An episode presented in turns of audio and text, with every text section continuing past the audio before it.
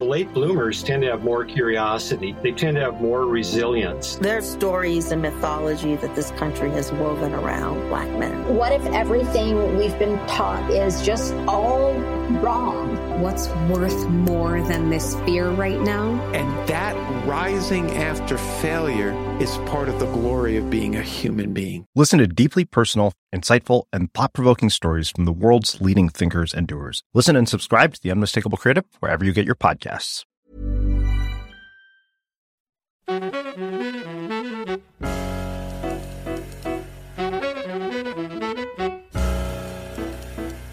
Bienvenidos. Esto es Fuera de la Caja. Yo soy Macario Esquetino y le agradezco mucho que me escuche en esta eh, revisión de lo ocurrido en la semana que termina el 13 de noviembre. Hoy es día 13 de noviembre y eh, quienes pueden verme en imagen notarán que traigo eh, pues la camisa con la que fui a la manifestación pública que hicimos cientos de miles de mexicanos para defender al Instituto Nacional Electoral, para defender la democracia y para tratar de convencer a las fuerzas políticas de México de que esta reforma electoral planteada por el presidente no tiene sentido. De eso ya hemos hablado en varias ocasiones, eh, pero pues eh, quise esperar a participar en la manifestación para después eh, grabar para usted este comentario.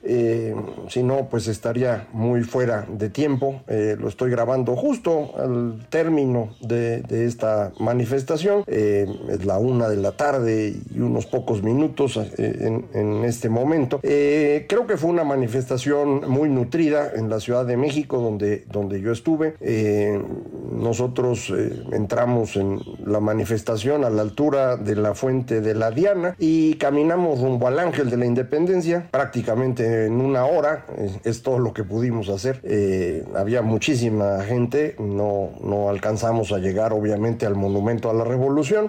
caminamos un, poco más, empezó el, discurso de, de José Waldenberg, nos quedamos a escucharlo en algunas bocinas que había mm, precisamente para replicar lo que ocurría en ese momento en el Monumento a la Revolución, eh, de manera pues que no sé cuántas personas asistimos. Eh, en el discurso, Pepe se refirió a más de 200 mil personas en la Ciudad de México. Eh, es probable, no, no le puedo decir con certeza la cantidad, pero cuando él estaba hablando en el Monumento a la Revolución, con toda esa plaza llena, la manifestación seguía todavía hasta el Ángel de la Independencia y un poco más. Eh, puse por ahí una foto en, eh, en Twitter para eh, mostrar en, ese momento en el que él estaba hablando la, gente que todavía estaba en el Ángel. Son cerca de dos kilómetros, toda la avenida Reforma llena de personas. Entonces no dudo que hayamos sido 200 mil o más mexicanos en la ciudad de, de México, pero hubo otras más de 50 ciudades en donde se manifestó la ciudad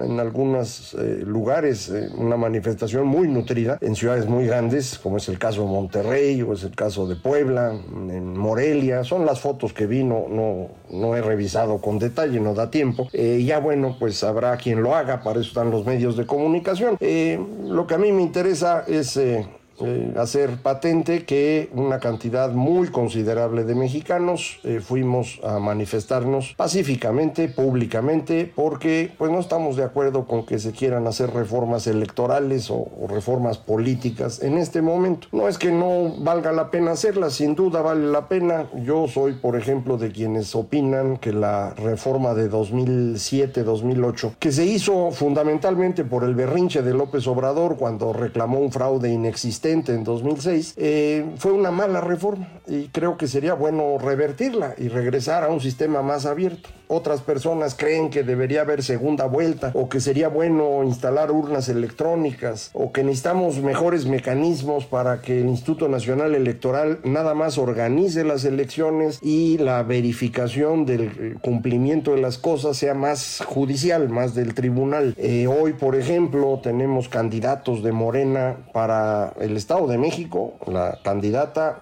francamente, eh, en una violación de la ley no puede ser candidata todavía, pero lo es. Y tenemos dos personas que o tres si quiere usted, si incluye a Marcelo Ebrard, eh, están Claudia Sheinbaum y Adán Augusto López, querían ser candidatos para la presidencia en 2024 haciendo campaña, eh, utilizando los recursos públicos, porque así es como se desplazan y van a distintas ciudades y fingen que hacen conferencias y entrevistas. Todo eso es violatorio de la ley, pero no se aplica. Entonces sí, sí, sería bueno un día de estos eh, trabajar en serio esa reforma política y electoral, pero no hoy. Este no es el momento, en particular porque la propuesta viene del Ejecutivo, no es una propuesta de oposición, no es algo que se haya consensado entre fuerzas políticas, es el presidente que como sabemos, pues no tiene mucha autoridad para reclamar cómo se hacen las elecciones, porque él nunca ha aceptado resultados que le sean adversos, nunca. O gana o le robaron la elección, así dice siempre. Entonces, eh, no es el momento y creo que había que, decirlo con claridad. Yo ya se lo he dicho aquí, lo he escrito en mi, espacio en el financiero, eh, pero pues había que ir a marchar y así fuimos.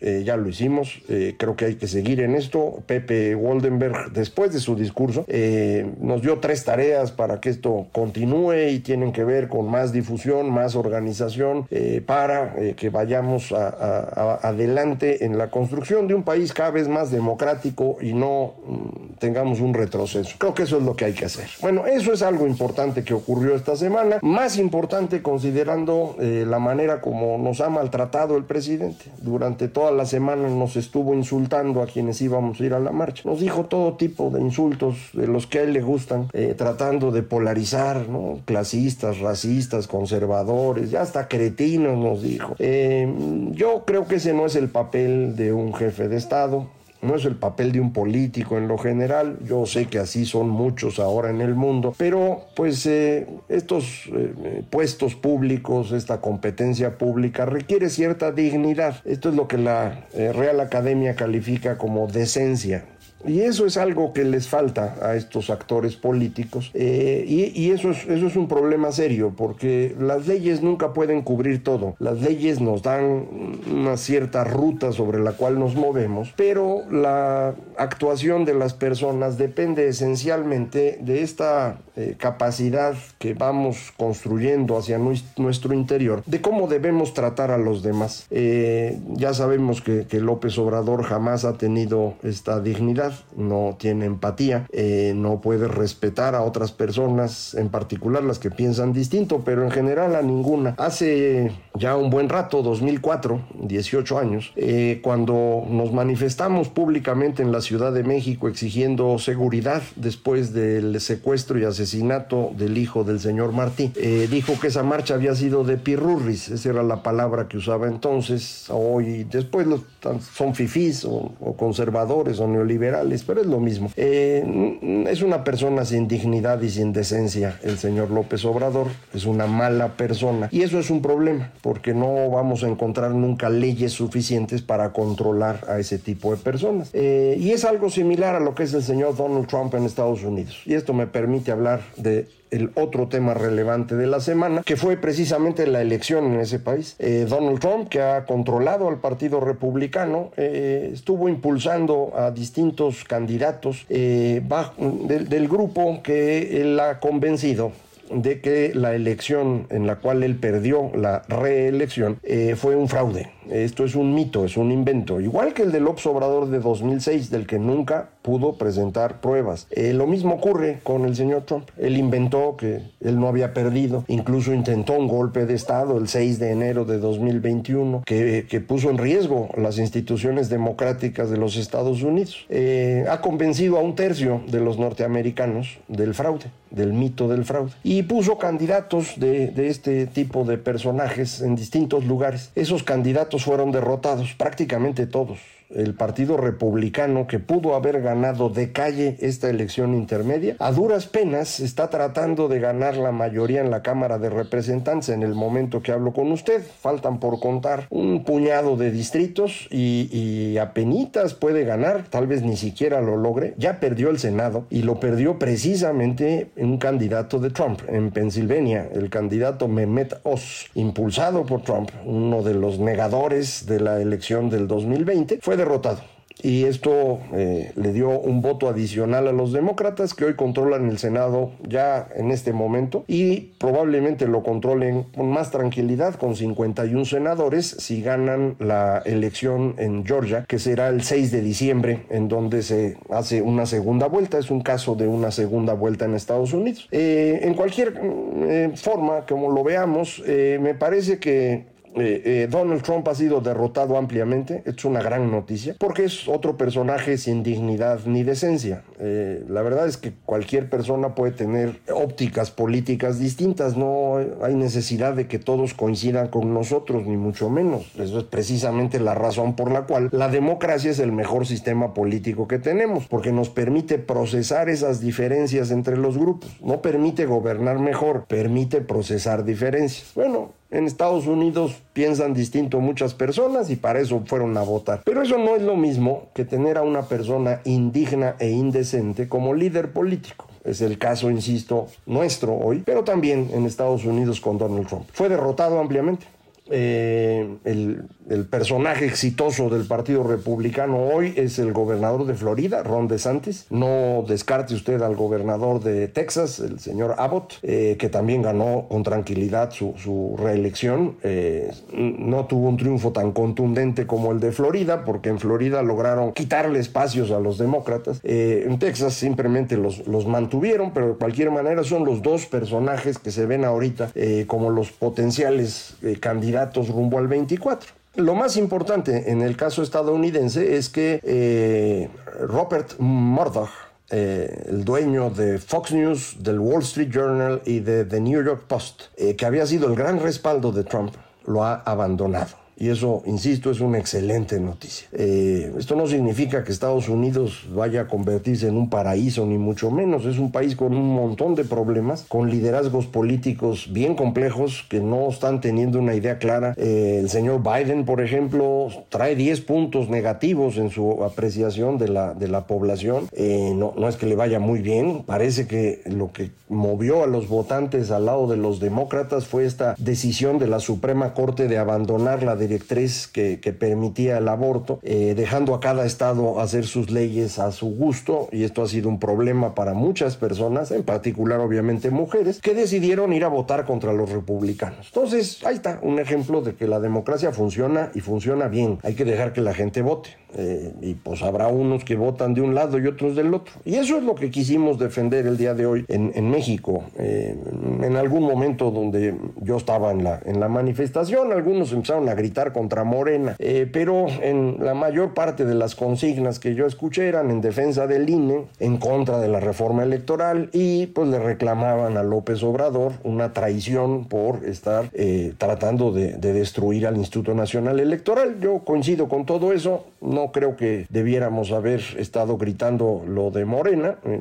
pero algunas personas lo hicieron. Eh, otra vez, las manifestaciones como la democracia, pues son los eh, eventos donde muchas personas con formas de pensar muy distintas intervienen. Entonces no hay que ponerse demasiado puros y finos en esto. No existe forma de tener una sociedad de seres humanos mínimamente racionales que pueda construir una estructura de opciones ordenadas eso es lo que se llama el teorema de imposibilidad de Kenneth Arrow, que se demostró el mismo año que yo nací, o sea que ya tiene rato. Eh, y aún así no lo entendemos. No hay manera de que todos quieran lo mismo. No existe esta idea del pueblo, no existe el interés nacional ni el bien común. Existen muchas formas de pensar. Y lo que necesitamos es un mecanismo para resolver esas distintas formas de pensar sin necesidad de que nos agarremos a golpes. Para eso construimos la democracia y por eso hay que defenderla. Eh, fuera de estos eh, temas, eh, la democracia en México, en Estados Unidos, hay un, par de asuntos más que vale la pena mencionar que no están todavía totalmente claros, pero ya empezaron a aparecer esta semana. uno es la grave situación económica en que está China. Es bastante peor de lo que la mayor parte de la población en el mundo cree.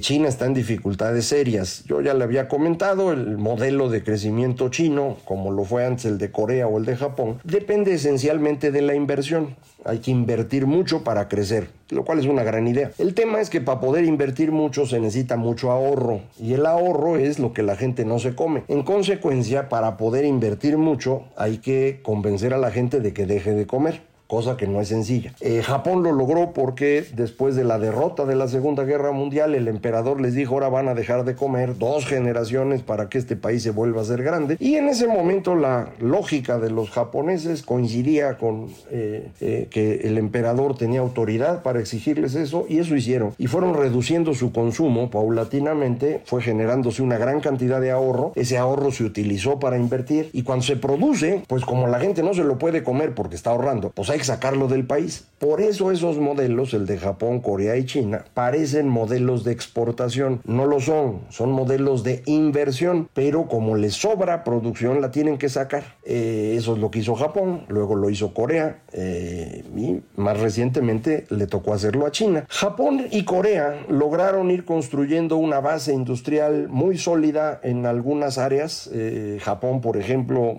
fue extraordinario primero en la producción de acero y después de automóviles. Eso del acero después lo, tomó Corea, que, fue muy bueno en la producción de acero. Eh, y eso es lo que lograron avanzar en, un momento en el que eso era muy exitoso. China no ha podido construir esta base industrial eh, competitiva. Eh, son buenos para lo mismo que nosotros en México somos buenos, para armar cosas, pero no para la parte, digamos, eh, con mayor contenido de capital humano. Ahí no tienen los chinos todavía la capacidad técnica, la sofisticación, como nosotros tampoco la tenemos. Eh, pero pues ahora con el conflicto entre China y Estados Unidos, Estados Unidos empieza a retirarse y China no puede reemplazar lo que se está yendo. No es nada más Estados Unidos el que va, se van muchos otros, se va a Corea, se va a Japón, eh, la producción de chips está yendo incluso de Taiwán por el riesgo de que haya guerra entre o una invasión china a Taiwán, pues, eh, de manera que se está modificando significativamente el mapa geopolítico desde la perspectiva económica. Eh, en estos días se hace más evidente el fracaso de esta estrategia china porque llegaron al punto donde la inversión es tan excesiva que empieza a ser inútil. Eso fue lo que le pasó a Japón en 1989 y dejaron de crecer desde entonces. Y eso le pasó a China el año pasado con Evergrande, lo comentamos aquí, esta gran empresa inmobiliaria que se desplomó. Eh, estuvieron tratando de esconder eso, eh, fingieron que eran la culpa de la eh, ralentización, como dicen ahora, de la desaceleración del crecimiento, venía de, los confinamientos por el bicho en Shanghai y en Guangzhou, pero no, es en realidad un problema de fondo de la economía china. Eh, se acaba de notar ahora en el, en el día más importante de ventas que tiene ese país. Parece que las ventas cayeron, no sé si a la mitad o en un 75%. Son las cifras que he visto de los expertos en China que han comentado por ahí en las redes. Entonces va a estar interesante esto de China, no lo borre de su cabeza. Eh, un fenómeno también en esta semana fue el desplome de una empresa de estas que mueven cripto monedas, eh, un fraude realmente. ¿eh? Mm, no sé si todas las criptos, tengo mis dudas yo de todas, pero esa en particular sí era un fraude. Y se vino abajo de un día para otro. El dueño o creador de esta empresa tenía 16 mil millones de dólares un día, el día siguiente no tenía nada. E, y junto con él se fue otro montón de gente. No sé cómo están las conexiones entre las distintas criptos, eh, pero esto puede ser un golpe muy serio. Parece ser hasta el momento la mayor destrucción de riqueza financiera en la historia. Y eso en esta semana, ¿eh? Yo sé que usted no lo vio, yo tampoco lo hubiera visto si no fuese por las redes sociales a las que sigo, eh, pues a expertos de distintas áreas para estar enterado. Eh, yo no tengo dinero en, criptos, eh, algunas personas les fue muy bien, me imagino que a muchos les habrá ido mal, lo mismo que pasa en todas las burbujas financieras en la historia. Entonces, bueno, pues a ver, a ver qué ocurre. Y finalmente un dato de la economía mexicana, tenemos ya el dato de actividad industrial para todo el tercer trimestre y eh, no coincide con lo que decía la estimación oportuna del PIB. La estimación oportuna del PIB en el tema industrial anunció un crecimiento trimestre a trimestre de 0.9%. La actividad industrial medida por el IGAE para ese mismo tercer trimestre nos da un crecimiento de 0.3%. Es una diferencia importante. Eh, vamos a esperar dentro de 10 días, sale ya la información del IGAE completo de servicios, eh, va a salir la información también del PIB ya en su versión más eh, útil eh, y vamos a confirmar. Pero le comento esto porque algunos colegas se emocionaron y empezaron a subir sus estimaciones de crecimiento para este año. No, no, no veo yo eh, que vaya a haber una maravilla. 2.4, 2.5 es, es posible. Para el próximo año mm, sigo trayendo cifras negativas, pero el cálculo correcto y una estimación razonable se lo ofrezco en cuanto tengamos el dato del PIB del tercer trimestre, o sea, fines de mes, para iniciar diciembre. Ahí, ahí platicaremos de Por el momento, una felicitación a todos los mexicanos que cumplieron con el deber cívico de manifestarse a favor de que la democracia sigue existiendo y que gane el que tenga que ganar. Muchísimas gracias. Esto fue Fuera de la Caja.